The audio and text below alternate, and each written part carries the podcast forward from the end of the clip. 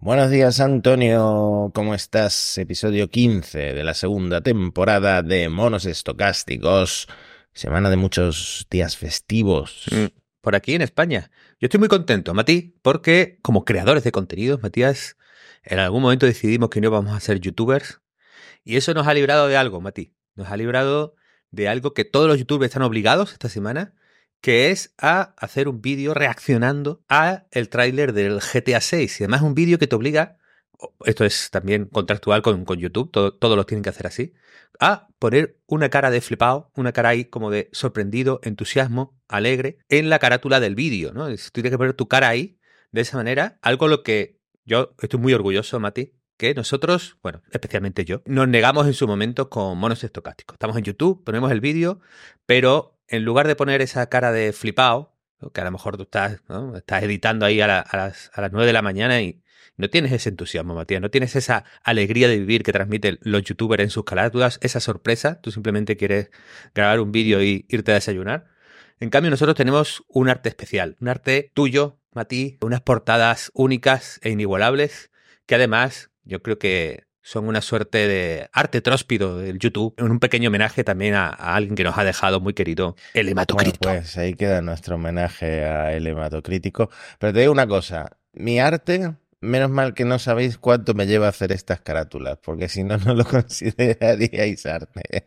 Esto lo hago dos minutos antes de subir. Claro, porque tú eres un, un artista intuitivo, Matías. Es algo que, que tú no, no dejas tu lóbulo frontal del cerebro so- sojuzgar y gobernar esta, esta creación para que no sea algo consciente, premeditado, ¿no? Ahí encorsetado un poco por la, por la razón, sino que fluye, fluye de tu conexión a Tengo que internet. decir que en esta le pedí permiso a Javier Lacor para usar su imagen, ¿eh? Claro, porque Eh, se puso, Javier se puso ahí en una fiesta a demostrar que su camisa es, es, eh, hidrófoba, que repele los, el chorreo de cerveza y, y claro, eso lo tenía que usar de alguna manera en una carátula de monos Sí, yo creo que ahí Javier Lacor, ahora nuestros oyentes no lo están viendo, pero Javier ahí está enseñando bíceps, enseñando brazos, ahí apretando la camisa, la camisa ahí que, que va a explotar. Pero es que además Javier es un tío elegante y que, que quería mostrar esta elegancia en, en un... ¿Qué mejor marco que una carátula de, de un vídeo de monos estocásticos? Y de elegancia va también un poco este episodio, Matías. Bueno, sí, el episodio de hoy nos patrocina Hockerty, marca de la que hablaremos en breve porque, señores, nos vamos a poner Antonio y yo muy elegantes próximamente. ¿eh? Sí, sí, sí, tenemos Pero hoy mucho que estamos de cumpleaños, ¿eh? Tenemos que celebrarlo. Han pasado unos días. Cuando hicimos este guion era el cumpleaños de ChatGPT. Ah, amigo, un añito, Mati, un añito de hoy, ChatGPT. Jolín. ¿Cómo ha cambiado el mundo desde ChatGPT? Pues lo hablábamos el otro día. No tanto, ¿no? Es como- parecía que el mundo iba a cambiar de una forma que íbamos a vivir ya en Futurama, pero, pero no, todavía no tanto, todavía no ha cambiado tanto. Sí, es lo que yo creo que se puede decir siempre que a los entusiastas de la tecnología sobreestimamos siempre lo que va a cambiar a corto plazo, quizás subestimamos lo que va a cambiar a largo plazo. Tal cual. Bueno, el cumpleaños lo celebraron de una forma muy sencilla. Le, le dijeron a ChatGPT que supiera que era su cumpleaños y, y si la felicitabas, pues te lo agradecía. Yo, yo siempre la- me refiero a ChatGPT como, como una chica, no sé por qué, perdonadme. Es que aquí en, en España el género neutro. Sí, No yo creo que viene de- del, chatina, de aquel de Arturo Fernández, ¿no? Decía chatina, ChatGPT, y yo creo que todo, todo en casa.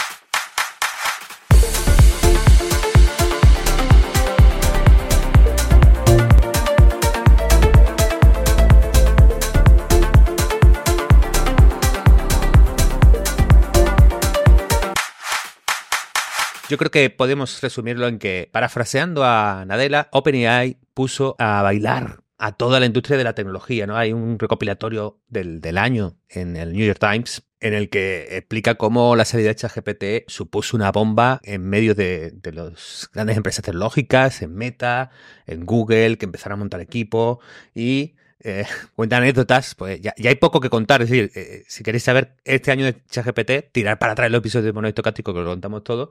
Pero hay una, hay una anécdota muy, muy simpática que cuenta la, pieza de New York Times, que es a Anadela, llamando a, a Jensen Yuan de, de, Nvidia. Dice, mira, que tengo un pedido gordo, ¿eh? que es un pedido de los, de los, de los realmente grandes de tarjetas gráficas. Ponme dos mil millones de dólares. ¿No? Como, como, como cuando llamas al telepollo, Matías. Bueno, pues es lo que, lo que están necesitando todas estas empresas, ¿no? Llamar eh, a Nvidia y pedirles palés y palés de tarjetas gráficas. Y por eso la acción de Nvidia está como está. ¿Cuánta gente usa ChatGPT en el mundo y en España? Bueno, ha habido una encuesta de Salesforce que es bastante interesante porque encuestaban un poco la tasa de adopción de este sistema y también en, ellos están más enfocados en el uso en el trabajo, cuánta gente ah, hacía usos de ChatGPT que estaban no aprobados o incluso explícitamente prohibidos. Entonces, apuntaba que en los encuestados ahora mismo el 28% de los trabajadores está usando eh, ChatGPT en el trabajo, la mitad sin permiso, es decir, sin que se sepa o incluso estando prohibido, y el 89% de los estudiantes, que claro, estas generaciones ya vienen por delante, Matías. Los datos de España son curiosos porque entre los que lo usan, digamos que globalmente el 28% lo hace sin permiso, como hemos dicho, pero en España eso es el 33. en España todavía somos un poco más eh, fuera de la ley de la empresa que la media global, ¿no?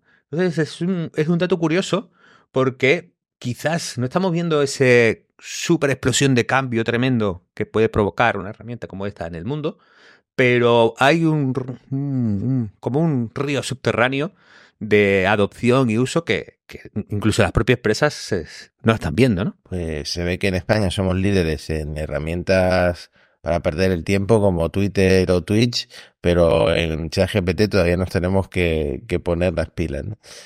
Eh, nos ayudaría a ahorrar tiempo para, para esas otras plataformas que, en las que somos líderes. De todas formas, eh, los usuarios, eh, igual en España, igual que en muchos otros países, en este año se han triplicado. Ya hemos hablado muchas veces de que mm, ChatGPT fue la aplicación más rápida en llegar a 100 millones eh, de usuarios y mensualmente hemos pasado de 1,4 millones de usuarios al mes en diciembre del año pasado, cuando ChatGPT tenía menos de un mes, porque se lanzó el 20, 30 de noviembre, a 4 millones de usuarios al mes en octubre de 2023. Sí, son datos de GFK, que atención, la gente de GFK ya explicamos en el capítulo anterior y que, no lo haya escuchado pues, pues, tendrá que oírlo.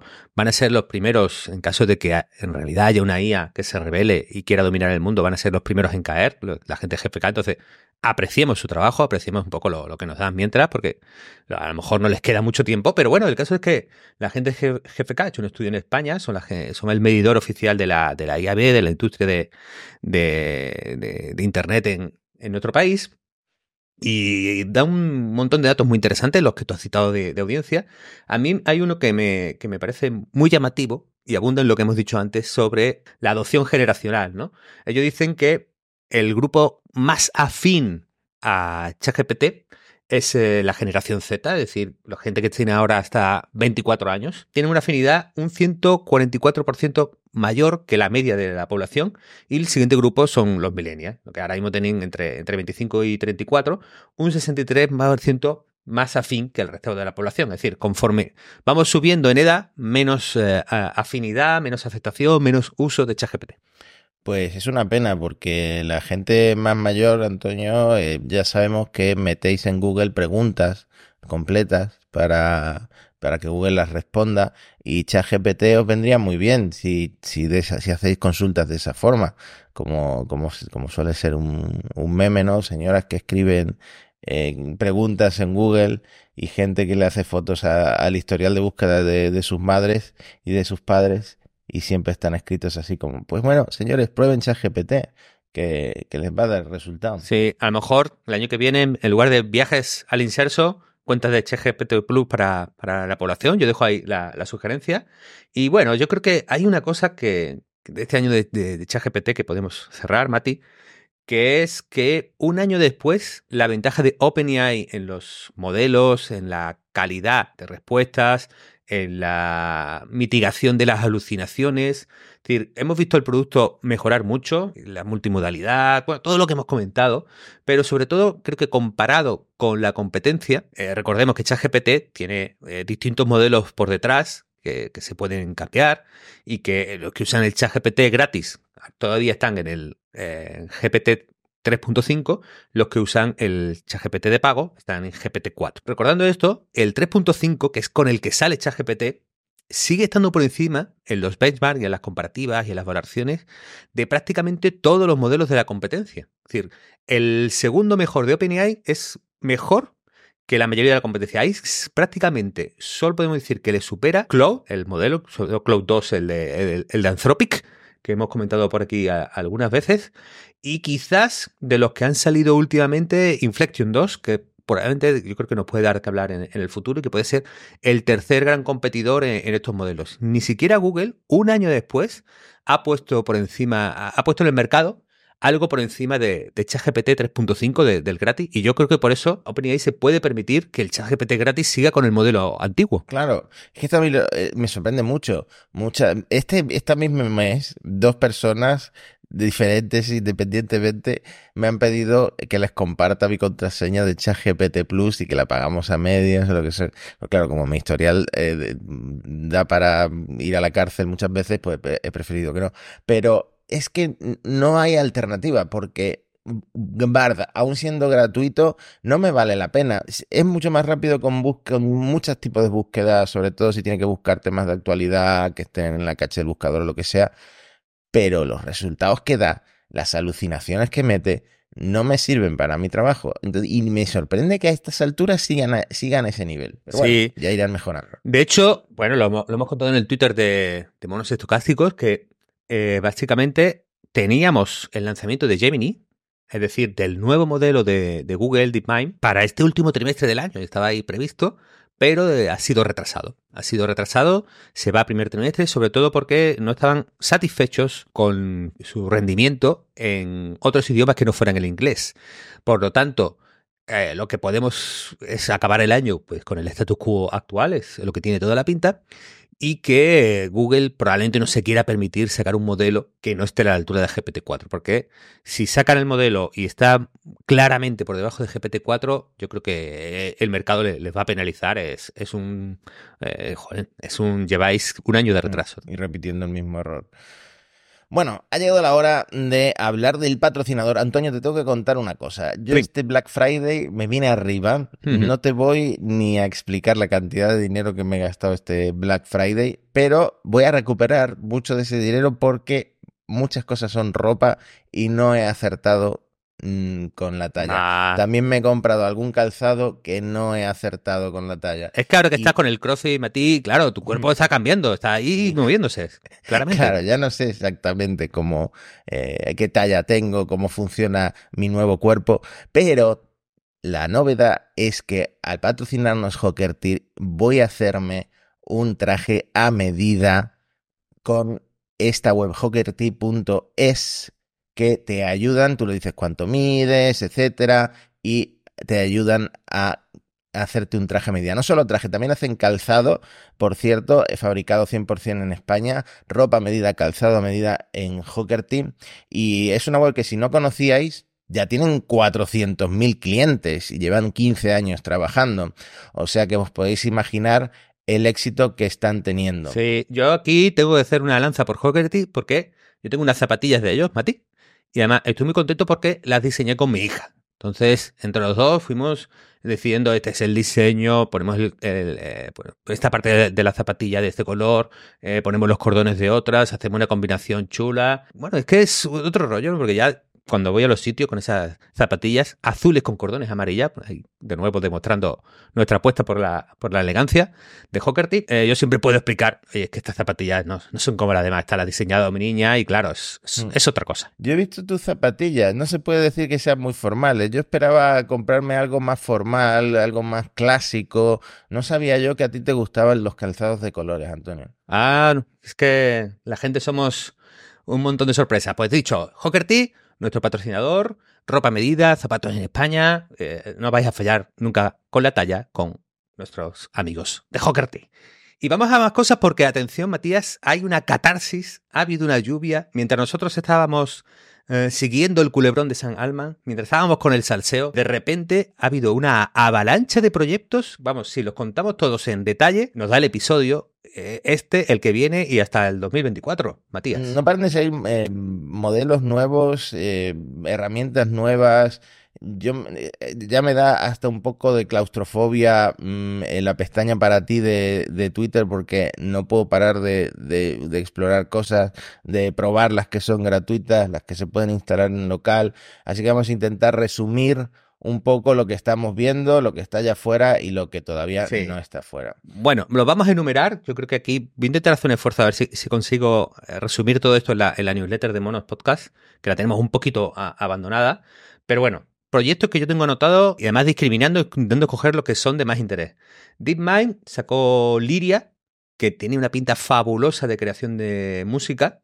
Aquí Google se suma a la, línea de que lo ha entrenado solo con música con, licencia. Claro, esto tiene pinta de que va a ser parte de lo que integren a futuro en, YouTube y en, las herramientas de, de, Google. Entonces, los ejemplos estaban realmente chulos no quedan tan curiosos como algunas de las herramientas gratuitas que hay por internet, pero merece la pena dar una escuchada. De hecho, si quieres ponemos en, en el episodio este ejemplo es que a mí me flipó.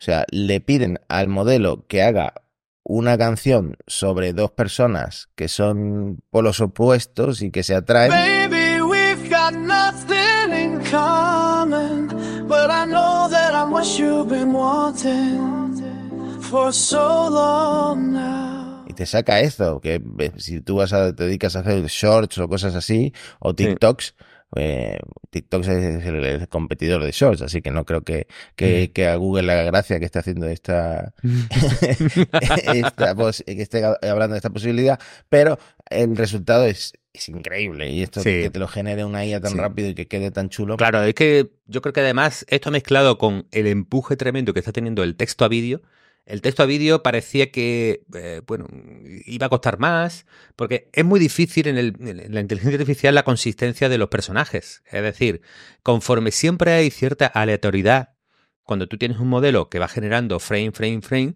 esa aleatoriedad de los modelos de inteligencia artificial se te, se te viene en contra, ¿no? En los modelos de difusión es más marcado. Bueno, hay, un conjunto de razones técnicas por las que la consistencia eh, es un reto enorme en la IA y los nuevos modelos yo creo que lo están consiguiendo. Y aparte del enorme coste computacional que tiene esta generación de vídeo, yo creo que están empezando a resolver esto de te doy una descripción de lo que quiero que aparezca y aparece.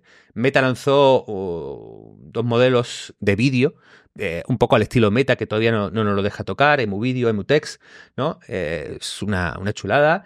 Y sobre todo me parece muy interesante el, el Stable Video de Stability, ¿no? La gente que hizo Stable Diffusion, eh, ya sabemos que Stable Diffusion, como luego libera las cosas, eh, le, da una oportunidad a un montón de startups y de proyectos independientes de crear algo encima de este, de este editor de vídeo. En el mundo del texto puro también ha habido novedades porque Cloud, que lo hemos mencionado antes, ha pasado a Cloud 2.1. Atención, lo mete un poco en la liga de OpenAI y GPT-4. Puede empezar a llamar a, funciones, lo cual está muy bien. Microsoft, que Claro, con la alianza en OpenAI parecía que los modelos propios se iba a, despriorizarlos. Bueno, ha hecho una cosa muy interesante porque con un modelo de 13, los que se llaman 13B, 13 billones de parámetros, 13.000 millones de parámetros, ha conseguido igualar el rendimiento de, modelos de, 70, lo cual es un avance interesante porque cuanto más chicos sean los modelos, en máquinas menos exigentes se, pueden ejecutar y bueno, menos, menos coste de entrenamiento.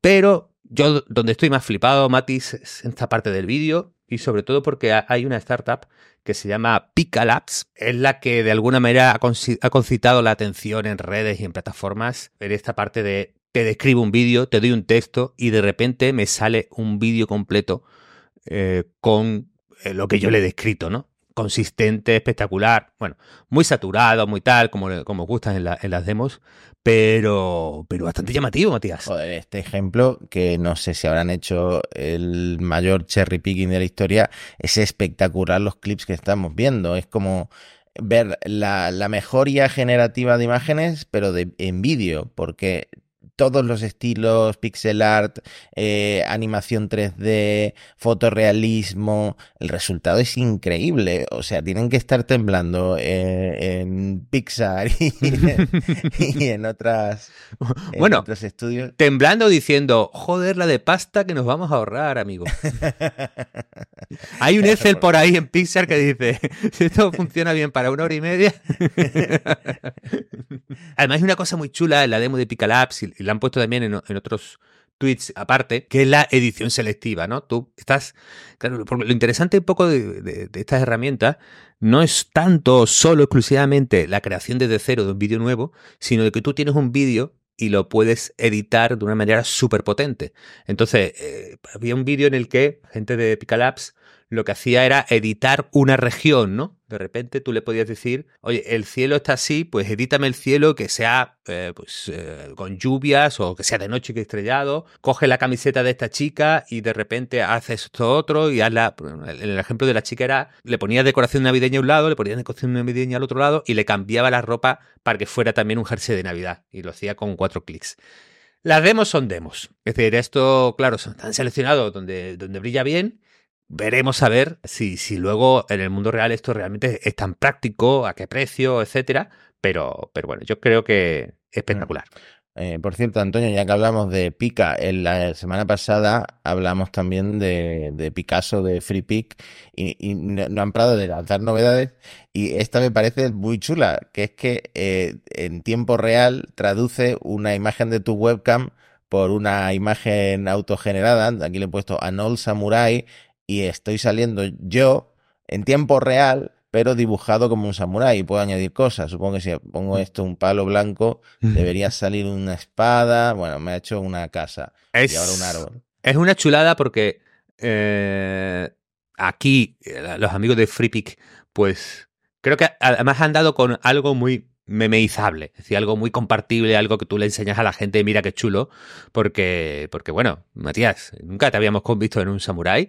De hecho, yo creo que abre una, abre una puerta a, que en nuestro podcast, en vez de aparecer nosotros, aparezcan, no sé, podemos cambiarnos por, por quien queramos, ¿no? Es decir, este podcast lo podría estar presentado, no sé, ¿a ti quién te gustaría? ¿Por quién te gustaría cambiarte? ¿Por quién nos cambiarías, Matías, en, el vídeo en tiempo real? Yo creo que ahora el que está muy de moda es Pablo Motos. Pablo Motos podría presentar eh, monos estocásticos. Sí, es verdad. Bueno, tú eres Pablo Motos porque te lo has pedido. Yo quiero ser David Hasselford.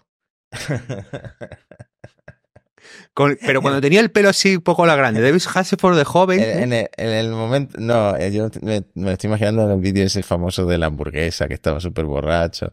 E, ese fue su pick de, visibilidad internet. Bueno, en la edición en tiempo real, claro, todo esto que estamos contando de Picasso es interesante porque eh, lo, comentamos la semana pasada, ¿no? Siempre el, el, caso de uso de generación de imágenes o de modificación de imágenes estaba muy, muy enfocado en o muy enfocado, muy eh, limitado, porque tú describías, la IA pensaba un buen rato y de repente al rato tenías un feedback dependiendo de la, de la potencia donde se ejecutara este, este caso de uso. Es un buen ejemplo de lo de FreePic, de lo que vamos a tener en muchos sitios, gracias a Stable Diffusion de nuevo, porque sacaron el modelo SDXL, pero la versión eh, turbo, que tiene esta idea de mm, bueno, edición en tiempo real, interactiva, como lo queramos, lo queramos llamar. Y yo creo que es, a partir de ahora va a ser un poco el estándar. Yo creo que se sacrifica un poquito la, calidad. De hecho, el FreePic Picasso tú lo ves, ¿no? Que luego tiene un mejora, ¿no? El, enhance dentro de la, del editor, porque el resultado en tiempo real, pues está más limitado, pero luego puedes usar el, el otro modo que es como una, una mejora especial que le pones luego.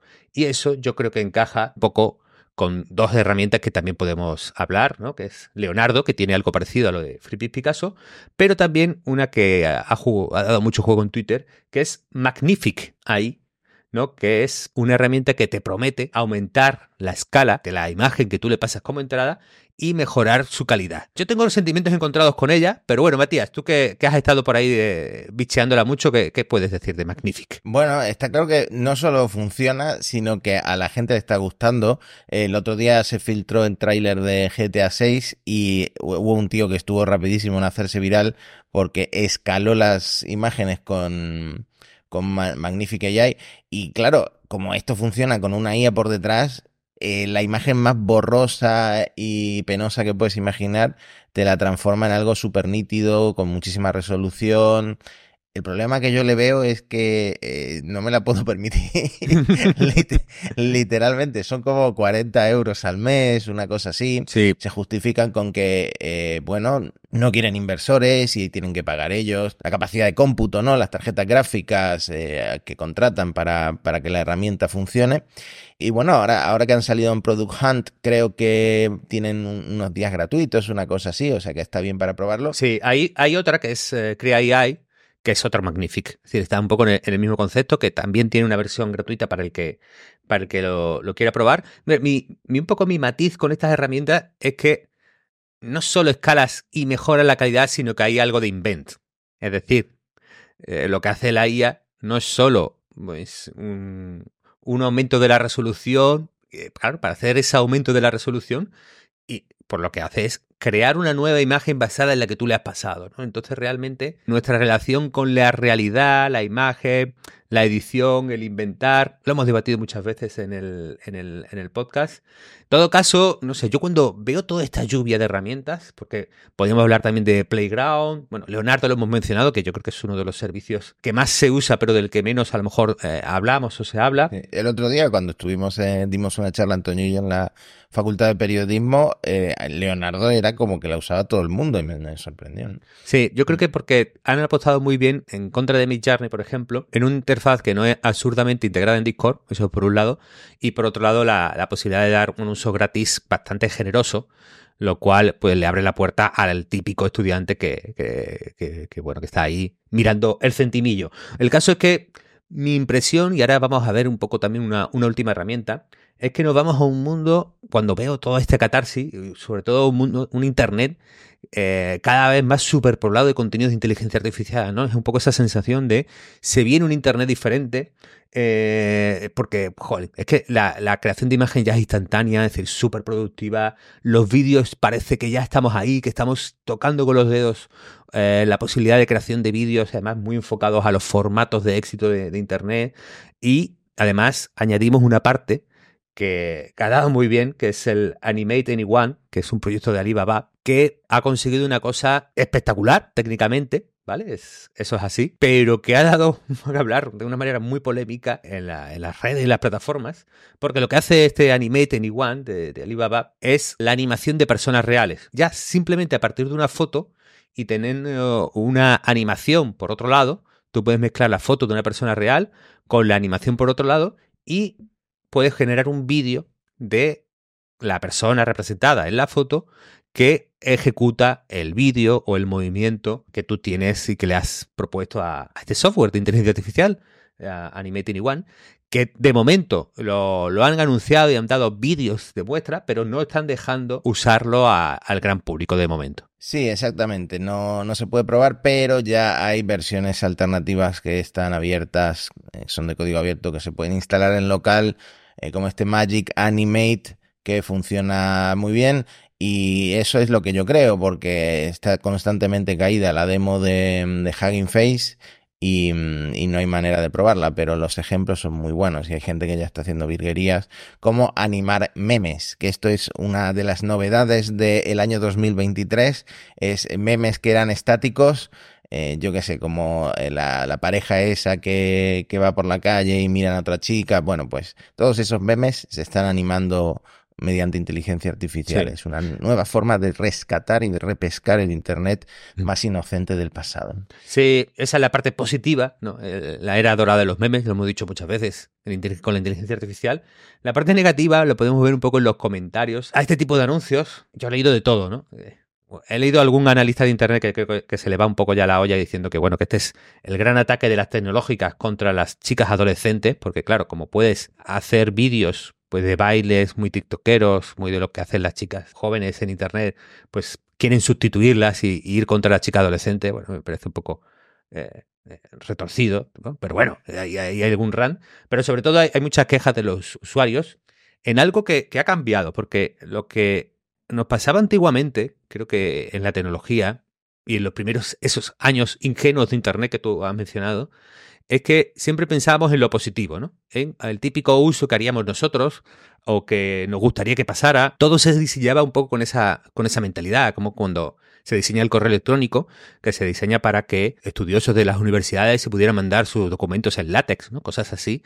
Y no tanto eh, pensando en que habría actores malvados que nos mandarían spam y nos intentarían estafar, ¿no? Entonces es un, es un diseño que es vulnerable a los malos actores, ¿no? Entonces, con todos los desarrollos de Internet, pues hemos visto el patrón repetido, ¿no? Nos entusiasmamos con los casos de uso que pueden ser eh, beneficiosos, claros, eh, que lo vemos, que, que, genera un gran consenso a favor, pero con la IA yo creo que eh, a esa pérdida de inocencia y de repente, pues cuando se publican estos vídeos, ¿no? Hay gente que dice, este es el fin de los TikTokers, ¿no? Es un, meme de, gente que a lo mejor no es muy partidaria de los vídeos de TikTok, pero sobre todo había muchas menciones, Mati, en, la, en las citas de estos mensajes en X, en, Twitter, que decían, es que nos dais cuenta de que esto se va a usar para eh, el, porno no consentido, es decir, que se van a usar imágenes de chicas sobre todo, también quizás chicos, para integrarlos en vídeos de pornografía, sexuales, etcétera, y que por lo tanto eh, el uso de los malos actores de esta tecnología es muy evidente, es muy claro que va a estar ahí. Joder, pues eh, vaya forma de, enfocarlo, ¿no? Porque hay tantas tecnologías que ya se están usando para eso y que ya se están persiguiendo que bueno, una más, pero no lo sé, yo había yo le había dado la vuelta, yo había pensado, Antonio, ¿por qué no nos abrimos una cuenta de TikTok? Nos ponemos a nosotros bailando y mientras bailamos pues repasamos las noticias de inteligencia artificial entonces es cuando llegamos a ese público que eh, pues en algún momento tendrá dinero para comprar las cosas que anunciamos.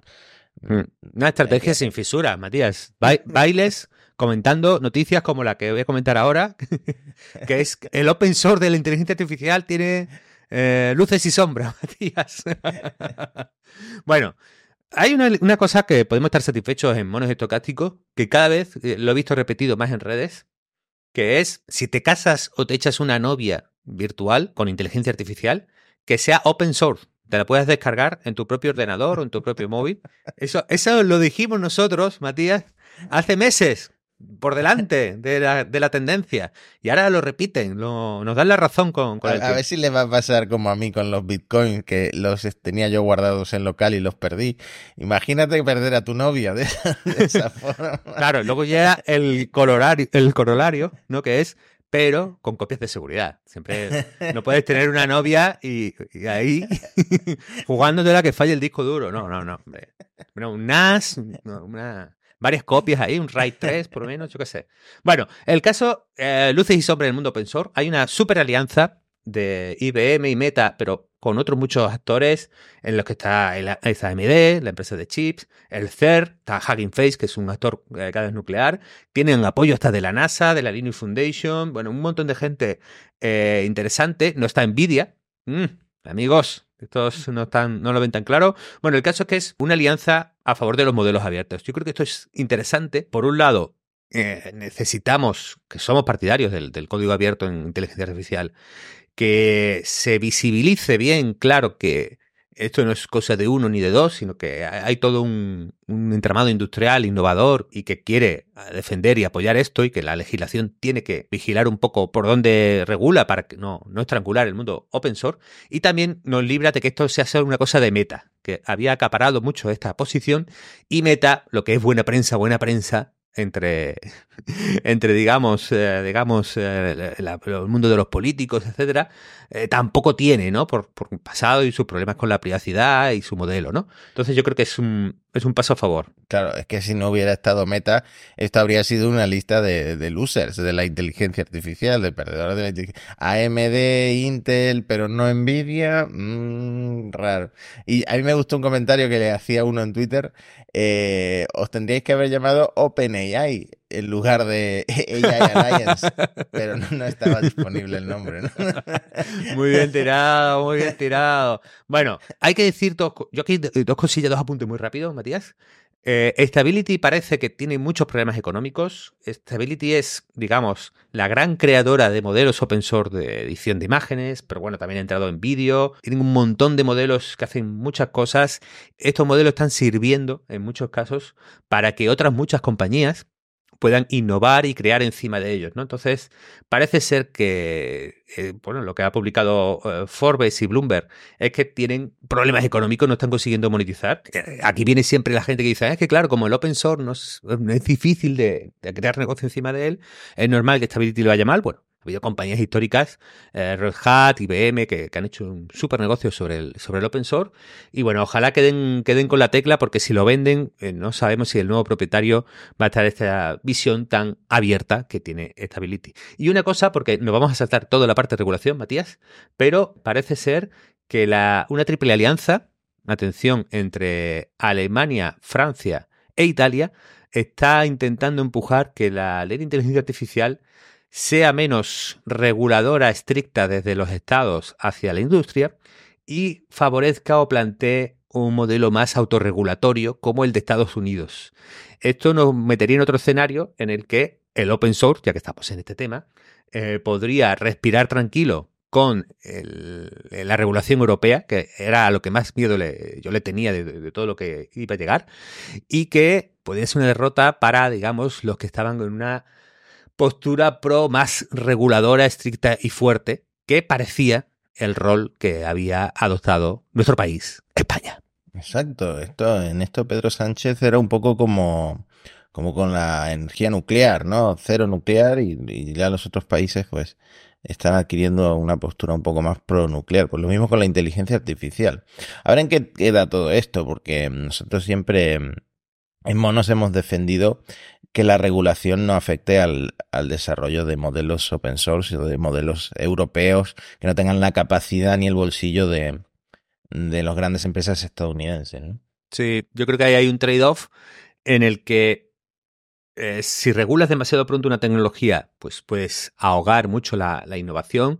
La regulación europea era pro gran empresa, eh, en un discurso un poco esquizofrénico, en mi impresión, o bipolar en, en de los europeos, que siempre están señalando es que las grandes empresas tecnológicas se ceden, tienen mucho poder, etcétera, pero luego haces una regulación eh, tan, tan estricta o tan tan pretendidamente protectora que hace que solo la gran empresa la, pueda cumplir y suponga demasiado riesgo y ahogue la, eh, las startups que viven o que intentan cosas muy nuevas. ¿no? Entonces, eh, en esta esquizofrenia europea de que no sabemos si lo que queremos ser unos reguladores o queremos que también eh, haya innovación y, en, industria tecnológica competitiva, pues eh, vivimos cada, cada día. ¿no? Entonces, siempre estás a tiempo de regular más siempre estás a tiempo luego, más adelante, de si hay un caso de uso, que seguro que lo va a haber, ¿eh? Siempre todas las tecnologías tienen externalidades negativas, esto es garantizado, no, no hay ninguna en la historia de la tecnología que, que no haya tenido un uso malvado, eh, con, con, cosas que no habíamos previsto. Siempre estás a tiempo de regular luego.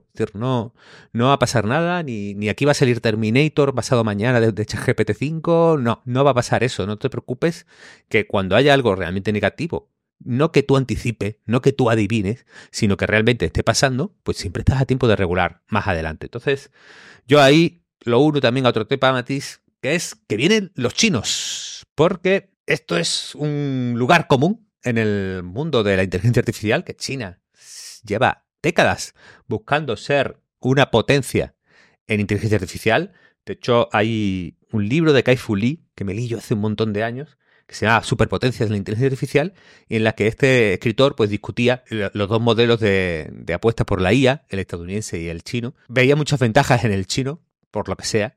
Pero bueno, Kai Fu Lee fue el, el que parió un modelo de, de texto como, como GPT-4 bastante bueno, bastante al nivel de GPT-3.5 hace un par de semanas, lo, comentamos, pero ahora ha salido otro que se llama DeepSeek de generación de código eh, en el que las críticas y los bemas lo están poniendo muy bien. Entonces, eh, bueno, tiene esa, esas dos cosas de modelo chino. Por un lado, el rendimiento es la leche, es decir, es muy, muy bueno. Entonces, de repente, eh, nos creíamos que el gigante asiático estaba dormido, pero aquí están con, con, un modelo muy bueno. Y por otro lado, también un modelo muy controlado y muy censurado eh, por parte de, bueno, de, de, la normativa y del gobierno de este país. Pues se ve que no están funcionando el bloqueo de Estados Unidos con Nvidia para que mm, China no pueda acceder a las mejores tarjetas gráficas. porque ah, de alguna forma están entrenando estos modelos tan brillantes. Sí, además tienen, ha habido otra, otra noticia, también en la parte de propiedad intelectual pueden ir por otro camino diferente China, porque según un tribunal uh, de este país, las obras generadas con inteligencia artificial están cubiertas por eh, la ley de derechos de autor. Eh, esto, claro, hace que la IA generativa en China pues tenga una cobertura legal de la que ahora mismo carece eh, en, en, Occidente, donde ya hemos discutido muchas veces. De hecho, e, el episodio con Andy Ramos lo seguimos recomendando mucho, de que ahora mismo no están reconocidas las obras al menos directa, hecha, eh, directamente hecha por con un prong y una IA, esas obras no están reconocidas como con derechos de autor como obra tuya. Mm, me pregunto si puedes generar imágenes de Winnie the Pooh en, en China después de toda que se lió cuando vino Xi Jinping a, a, España con el señor este de Winnie the Pooh de, de la Plaza Mayor. Eh, bueno, pues nada, los chinos de nuevo eh, comiéndose parte de la tostada. Mm, está pasando en tantas industrias que, mm, que, parece inevitable que China adelante a Estados Unidos en, en varias cosas. No sé si en inteligencia artificial pero en muchas otras cosas, en, en yo lo digo porque lo, lo, estoy escribiendo semanalmente en Shataka, en traer muestras de Marte, en llegar a la Luna, puede que lleguen antes que, que Estados Unidos en este nuevo regreso a la Luna, o sea que se vienen los chinos, como has dicho al principio. Sí, bueno, de hecho, en coche eléctrico, eh, no sé cómo, cómo, se suele decir en, en lenguaje común, VID, BID, no sé, eh, eh, uh -huh. yo creo que he estado leyendo cosas de, los últimos coches de ellos y están muy, muy cerca de la, de la altura Tesla, muchas cosas. Eh, la competencia de Nvidia, pues Viren, eh, dicen que se está empezando a acercar. Viren es una empresa, empresa china. Por tú has mencionado Cas Space. Luego tiene toda la parte de, de, de Huawei, de cómo, cómo está consiguiendo eh, el desarrollo de chips que parece indicar que van a resistir el, bloqueo estadounidense mejor de lo que se esperaba. En fin, que de alguna manera los chinos están ahí, están compitiendo y no, eh, digamos, podemos despejar una duda, porque parte de lo, del argumentario que se hace desde, desde los pro no regulemos mucho la IA o no estrangulemos mucho la innovación de la IA es que vienen los chinos. Es decir, si no lo hacemos nosotros, si no creamos nosotros estos modelos, lo harán ellos. Y por lo tanto, la tecnología clave de esta década y quién sabe si de este siglo eh, pasará a ser predominantemente de, China, con su modelo político y su modelo de gobernanza. Por lo tanto, no regulemos demasiado, no restringamos demasiado a las empresas estadounidenses o a las empresas occidentales en general, porque hay una suerte de guerra fría. No podemos dejar de hacer bombas nucleares en Occidente. Y, mira que no me da coraje la, comparativa siempre de inteligencia artificial y, bombas nucleares, porque es una comparativa injusta. La IA tiene millones de usos beneficiosos, útiles y prácticos y, buenos, mientras que las bombas nucleares solo tienen uno, que no es bueno. El caso es que, eh, claro, ese argumentario de es que hay otro lado, hay otra gente al otro lado del telón de, mm, de, la gran muralla china digital que puede crear los modelos porque están ahí, tienen un gran nivel y por lo tanto no podemos dejar de hacerlo nosotros. Entonces falta que venga Corea del Norte y Kim Jong-un diga nuestro modelo es el mejor, con 300 millones, billones de parámetros y, y no podamos probarlo. Claro, yo creo que el modelo, el chat GPT coreano será un montón de coreanos conectados por ahí, respondiéndote a todo, con un general y con muchas medallas mirando detrás de, de, toda la población de Corea. Bueno, en fin, María, tenemos un montón de temas que nos queda en el guion, pero yo te propongo una cosa que es pasemos a una sección importante porque viene muy cargada, viene muy potente, que es puerta grande o enfermería.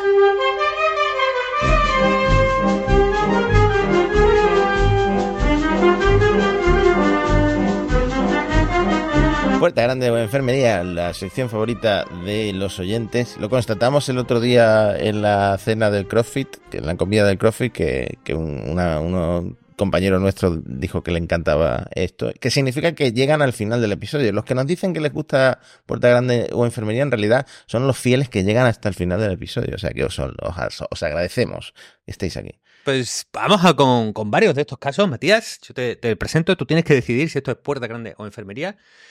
Atención a la idea de la gente de The Neuron Daily. The Neuron Daily es una lista de correos sobre inteligencia artificial en inglés que, te cuenta todas las novedades de, cada día. Y ellos a veces se sueltan y te proponen una idea. Atención, con inteligencia artificial las canciones cortavenas podrás modificarla para integrarla en tu experiencia vital, Matías. Las canciones cortavenas son aquellas que son pues, un poco tristonas, ¿no? que son un poco muy sentimentales, que después de una ruptura, por ejemplo, en un momento de melancolía, pues acudes a ella para regodearte en ese sufrimiento o en ese malestar, ¿no? Entonces, su canción es favorita para los chicos de, Neuron Daily, es Someone Like You, de Adele. Es la que se ponen cuando se ponen ahí muy intensos, ¿no? Entonces dicen ellos, ¿qué pasaría si en lugar de el genérico tú que sale la canción, ¿no? Eh, te odio, te amo, ¿no? Te amo a ti, te amo tal. Lo pudieras cambiar, ¿no? Eh, eh, el protagonista de la canción por tu ex. Es decir, la IA retocaría la canción para que pareciera dedicada a tu ex, ¿no? Entonces cuando dice te odio, te, pisaría y te, machacaría en el suelo. Esto no es tan sentimental, es un poco menos, eh, más, más, más otro, otro registro. Eh, pues puedes poner el nombre de tu ex y vivirlo todavía con más intensidad y con más canción cortavenas eh, en ese momento tuyo de melancolía, Matías. ¿Qué te parece? A mí me parece fantástico. ¿Y sabes la que yo modificaría? Lo tengo claro. Rata de dos patas de Paquita la del barrio. Esa canción empieza rata inmunda, animal rastrero, escoria de la vida, adefesio mal hecho. Si ahí metes el nombre de alguien y se lo mandas por WhatsApp, lo hundes. Oh, madre mía, qué fuerte, qué fuerte vas con esto. Yo pensaba que iba a decir, mira, en lugar de, de, de eh, el muelle de San Blas, pues podrías cantarte tú ahí eh, las afueras de Campanillas, ¿no? Por ejemplo, porque tú ahí podrías integrarlo mucho más en, tu vivencia y en vez de en, un muelle, pues tú en Campanillas o, en Cártama Estación, ¿no? Puedes localizar muy bien las canciones. Eh, fue Puerto Mor Lucía, pues fue, fue Puerto Mor Jacinta, ¿no? Puedes, puedes cambiarlo y, ponerla, pero bueno, tú ves que va, va, fuerte en el desamor, Matías. Bueno, pues puerta grande para las canciones cortavenas modificadas por, por IA Luego, atención, esto es una pregunta interesante. Las dos familias me han comentado lo siguiente, ¿no? Tienen hijos pequeños y cuando tienes hijos pequeños y van creciendo, pues está el tema de las extraescolares, Matías. Tienes el currículum obligatorio que eh, se establece por el, Ministerio de Educación, tú vas en la educación formal, pero claro, muchos papás, tanto por necesidad o porque les apetece, apuntan a los niños a la extraescolar. Muchas veces, pues, el niño pues, le gusta el karate, pues lo llevas al karate y punto pelota, pero otras veces los padres buscan una, un aumento, una mejora de las competencias de la educación del chavea o la chica y por lo tanto le apuntan a inglés. ¿Qué me han dicho dos familias ya con niños pequeños? Me han dicho, oye, pues vamos a pasar, no vamos a coger la extraescolar, ni academia de inglés, ni nada de esto, porque con la inteligencia artificial en el futuro esto va a estar resuelto. Por lo tanto, pues que, haga alfarería o que haga, bueno, esto ya no me lo han dicho, esto me lo estoy suponiendo yo, o, que se quede en su casa jugando o que haga otras cosas porque lo de, lo de los idiomas y apuntarlo es eh, un, esfuerzo ahí de, de, años en la academia que no le va a servir para nada, Matías. Es un buen punto. O sea, la traducción instantánea va a llegar en algún momento, va a ser muy buena porque ya los traductores funcionan muy bien. Pero yo el otro día me puse Love Actually, porque ya era diciembre y quería ver Love, Actually. Me la puse doblada y la tuve que poner en británico. Es que si no la ves en británico, pierde muchísimo. Tienes que ponerla en inglés británico. Entonces, a mí me gusta saber inglés y, me gusta poder entender las películas en el idioma original. Eh, de hecho, me pasa una cosa. Yo en el, tengo un iPhone 15 eh, que tiene un botón nuevo que tú lo puedes personalizar, ¿vale? Pues como odio a Siri, me parece que cada vez es más tonta en lugar de mejorar, eh, me he puesto en este botón a ChatGPT a la versión de audio de ChatGPT. Entonces, cada vez que quiero hacer una consulta, a menos que sea pon la alarma a las 6, pues llamo a ChatGPT de audio en lugar de llamar a, a Siri y empiezo a conversar con ChatGPT. ¿Qué me ocurre con ChatGPT? Aun siendo yo una persona nacida en América Latina, el acento de eh, español de Miami, de ChatGPT, o de español de California, o de español de Univision, no lo soporto, no lo soporto. O sea que tengo que hablar con ChatGPT en inglés y para esto me, me está sirviendo saber inglés. Claro. Pues, bueno, pues enfermería para estos papis, porque, atención, es verdad que sus hijos pueden salvar muchas situaciones prácticas con la inteligencia artificial, pero están condenados al Internet de Miami, al Internet, al español de Miami. Es una terrible condena a la que van a someter a, estos chicos. No me extrañaría que luego los chavales se, rebelen y, te salgan ahí reventones. Bueno, pues enfermería. Atención porque Dew, una, una bebida, ¿no? De hecho, ¿cómo se llama? Mete Mountain View, ¿no? La Mountain Dew. ¿Nunca te has tomado una? a ver, ¿sabes lo que pasa con la Mountain Dew? Que la original, con azúcar o con fructosa de Estados Unidos, está buenísima, pero ahora está solamente en España, solo puedes conseguir la versión sin azúcar, que es como tomarte un jarabe, es una cosa asquerosa. Bueno, pues Mountain Dew, atención, ha montado un sistema de vigilancia en Twitch, no sé cómo llamarlo, de vigilancia, bueno, de alerta, en el que la inteligencia artificial monitoriza a los usuarios de Twitch.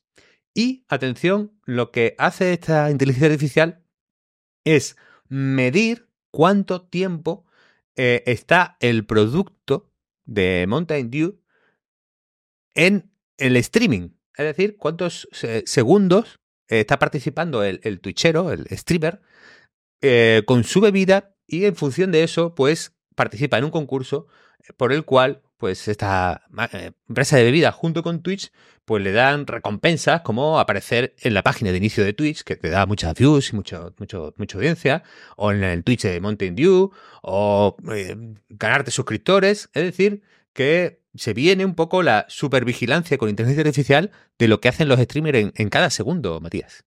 Madre mía, esto ya es capitalismo extremo o, vigilancia extrema, si sale en un modelo chino de esto, ¿no? para tu puntuación como ciudadano. Vigilancia constante de lo que estás haciendo. Esto salió un vídeo, ¿no? De una, de una demo en una cafetería, de a ver cuánto tiempo estaban los, los dependientes, los camareros de la cafetería atendiendo mesas o haciendo su trabajo, ¿no? Y la IA iba reconociendo, iba almacenando el tiempo que pasan conversando con sus compañeros, detrás de la barra sin hacer nada. Esto da muchísimo miedo aplicado a ganar no sé qué recompensas me parece ya caer demasiado bajo. Hay una autora que es no me voy a acordar el nombre, Zubov, el apellido, sí me acuerdo, que hace como hace 10, 12 años escribió El capitalismo de la vigilancia. Entonces, claro, cuando lo escribió era eh, eh, esto estaba un poco en pañales, ahora, esto se está aumentando. De hecho, yo conozco una empresa que es, que es muy buena, que se llama Fire, que es una empresa además valenciano-americana, creo. Está un viejo amigo que es José Luis Hortelano detrás, que está muy guay porque si tú haces un patrocinio, no, patrocina la camiseta de la Unión Deportiva Mortadelo, por ejemplo, Mati. Tú le pones ahí tu logo, discoteca Malafama, pues, y estás ahí con la Unión Deportiva Mortadelo. Lo que te mide Fire es en todos los sitios que puede aparecer en redes, imágenes y fotos con tu logo, pues realmente cuánto rendimiento, cuánto alcance real te está dando ese patrocinio. Porque en, el Mortadelo, pues la gente lo comparte en Instagram y de repente, pues ese logo de tu discoteca aparece a miles de personas. Entonces, Blinkfire es una, es una empresa de analítica que te ayuda a medir ese, ese alcance. Claro, lo que, lo que ha montado Mountain Dew es, vamos a hipervigilar todo lo que enseñáis de nuestras latas de bebida eh, azucarada a, cambio de daros unos subs en Twitch. Igual parece un poco, un poco denigrante, ¿no? Un poco por, por, no sé, enfermería total, Matías. enfermería 100%, enfermería 100%. Vale, y tengo un último caso, porque hemos dado ya tres puertas grandes o enfermería, que es el lavado inteligente que nos manda un buen amigo, Mati, de, este podcast, el señor Alex Barredo, el hombre que hace todos los podcasts en español que no son el nuestro, y que, atención, descubrió que su lavadora tenía inteligencia artificial, Matías. Sí, estaba muy enfadado, de hecho. Alex, es difícil de contentar, tu amigo Barredo, ¿eh? sí, es verdad. Se compra un Tesla y no lo dice porque le da vergüenza. Se compra una lavadora con inteligencia artificial y clama a los cuatro vientos que, esto no IA para, por ningún lado. ¿no? Claro, yo para preparar el episodio, Matías, hice una única búsqueda. No, no me dediqué muchas horas a este tema porque bueno, eh, no, me pareció dedicar mucho tiempo de mi vida a este punto. Y llegué a Samsung Perú. Entonces, descubrí que el lavado inteligente había llegado a Perú en 2021. Es un dato que, bueno, nuestra audiencia a lo mejor debería saber. Y dice, eh, sí explica Samsung Perú su, gran hazaña, su, gran innovación. Gracias a iControl, estas lavasecas aprenden de tus preferencias. Atención, las lavasecas. En la configuración del lavado realizados desde la lava seca o desde el smartphone, porque puedes poner la lavadora, perdón, la lava seca desde el smartphone, durante los 10 primeros usos. Y a partir de entonces lo recomienda como opciones en el panel. Además, ordena los ciclos y presenta la frecuencia de uso, personalizando tu panel a tu medida, para hacer más simple la experiencia del lavado. Eh, lo que es interesante, fíjate que yo que, bueno, esto es, es verdad que Alex puede tener razón. Oye, aparte, eh, mido 10 veces cómo lavas la ropa te doy un botón para que tú le des ahí y sea como siempre lavas la ropa. No es tan inteligente Samsung Perú, ¿no? Es un poco, es verdad que el lavado inteligente eh, tampoco, tampoco es para darle el premio Nobel, ¿no? Entonces, bueno, Samsung un poco marketingiana con el tema de la IA, pero me ha interesado el logo, porque en el logo de, de, la lavaseca, perdón, de la lavadora, eh, se presenta a, a la inteligencia artificial como un señor calvo. Eso es lo que más me ha llamado la atención porque Samsung Perú puede haber dado aquí con, la imagen, o puede ser una señora calva, pero claro, como es más habitual en los hombres, en, contra de tu, de tu uso de chatinas para ChatGPT, la femenina, pues Samsung Perú piensa que la, inteligencia artificial es un, es un señor sin, sin, pelo, Matías. Y algo de razón tiene, porque está eh, Greg Bergman, está Ilya Suskever, algo de razón hay. Todo, todo encaja, Ilya. Ilya tenía razón. Yo empiezo a pensar que pensar mucho te, te, te deja calvo, porque yo, cuanto más estresado estoy, menos menos pelo tengo. Hmm. Pero bueno, un saludo a, Alex Barredo y a, Samsung Perú. El otro día dijeron, dejaron un comentario en YouTube de monos estocásticos preguntando, ¿el gordito es peruano o mexicano? Hmm. Bueno, amigos, soy argentino, pero llevo demasiado tiempo viviendo en España. O sea que si sumas un argentino y un español, con, más peso de español aquí, Matías, porque ya te hemos ganado para la selección española de podcaster. Eso es algo que podemos comunicar a la audiencia de que si hubiera, atención, selección española de podcaster, esto no es como los chavales que tienen que elegir entre España y Marruecos y cosas así, ¿no? En fútbol. Pues Matías elegiría la selección española de podcaster, esto lo confesaste hace poco. Atención, si mezclas mucho español y un poco de argentino, lo que te sale es un mexicano. Y estas ecuaciones nunca las había entendido así, pero bueno, descubrimiento de los comentarios de, YouTube. Hmm. Y un último caso, por una educación sin miedos. Atención a la educación sin miedos que nos presenta la área de educación de la... Bueno, que no voy a decirlo en valenciano porque no me va a salir bien. El área de educación de la Consejería de... El área de educación de la Consejería de Educación, Universidades y Ocupación. Entonces, presentar un cartel para unas jornadas, un cartel llamativo, original, cuando menos, Matías, yo creo que que, han roto un poco con la típica cartelería de actos oficiales de eh, consejerías de educación. Y no se explican desde esta consejería la polémica que ha podido levantar este, este cartel, porque la eh, jornada por una educación sin miedos ha despertado un poco de debate. Yo no sé qué modelo han usado para generar esta imagen. descríbela porque nuestros oyentes, claro, no, pueden verla en estos momentos. Claro, como la campaña se llama Por una educación sin miedos y está en la imagen, el logo rodeado de niños generados con IA que eh, parecen desmembrados, con los ojos derretidos. Esto eh, de verdad que parece eh, una recreación de Hiroshima porque los niños se han derretido por completo. Esto es esto es cebo para pesadillas. O sea, tú ves esta imagen antes de dormir y, y, probablemente tengas una pesadilla muy, muy dura, porque no entiendo con qué han generado esto para que sean tan, tan malas las imágenes. Claro, yo tengo dos reflexiones, Mati. Yo creo que esta puede ser también por una educación sin miedo y por la tolerancia a los, a los niños con un solo ojo. Porque, eh, claro, eh, que de repente aquí hay mucha diversidad, eso sí, que lo, ha generado con IA. Es decir, la, gente que critica el cartel, ah, oh, usado inteligencia artificial, el cartel es horroroso, ¿no? ¿no? No está viendo la diversidad en el, en el, en el cartel, no ve los puntos positivos. y yo me atrevería a decir, Mati, atención, creo que dentro de 10 años, cuando ya la IA sea perfecta, lo genere todo fetén, lo genere todo correcto, echaremos de menos esto. Eh, volveremos a intentar generar, generar imágenes eh, deformes, horribles, un poco eh, tróspidas, ¿no? Echaremos de menos esta imperfección. Entonces, la gente no está valorando que, que, la Generalitat Valenciana también apuesta porque, oye, nadie es perfecto, ¿no? ninguno de estos niños lo es. Tampoco creando imágenes eh, somos todos eh, magníficos. Entonces es un, es un, premio a que no todo el mundo tenemos que ser eh, impecables en lo, en lo, que hacemos. Y hay un montón de valores positivos aquí que, que, creo que no se están reconociendo, Matías. Entonces, yo no estoy por condenar aquí a la, a la Generalitat Valenciana con, con esta apuesta atrevida que, que ellos en, en, el periódico Levante declaraban no entienden la polémica y que seguramente esto había sido un ejército de bots. ¿okay? Sí, seguro, seguro. Claro, yo también eh, me, me, alegro de que den visibilidad a los niños con tres ojos o con brazos en la cabeza o sin ojos o medio derretidos. También hay que dar visibilidad a esos niños. ¿eh? Sí.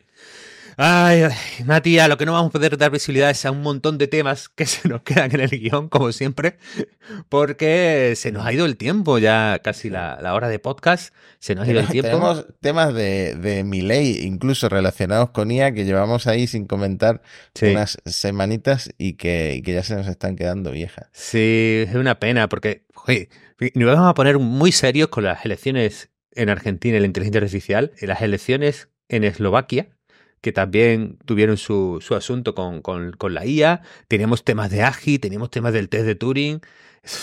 Temas interesantísimos, pero que no nos caben, amigas, amigos de la estocástica, y que probablemente nos tengamos que llevar a un futuro capítulo de monos estocásticos.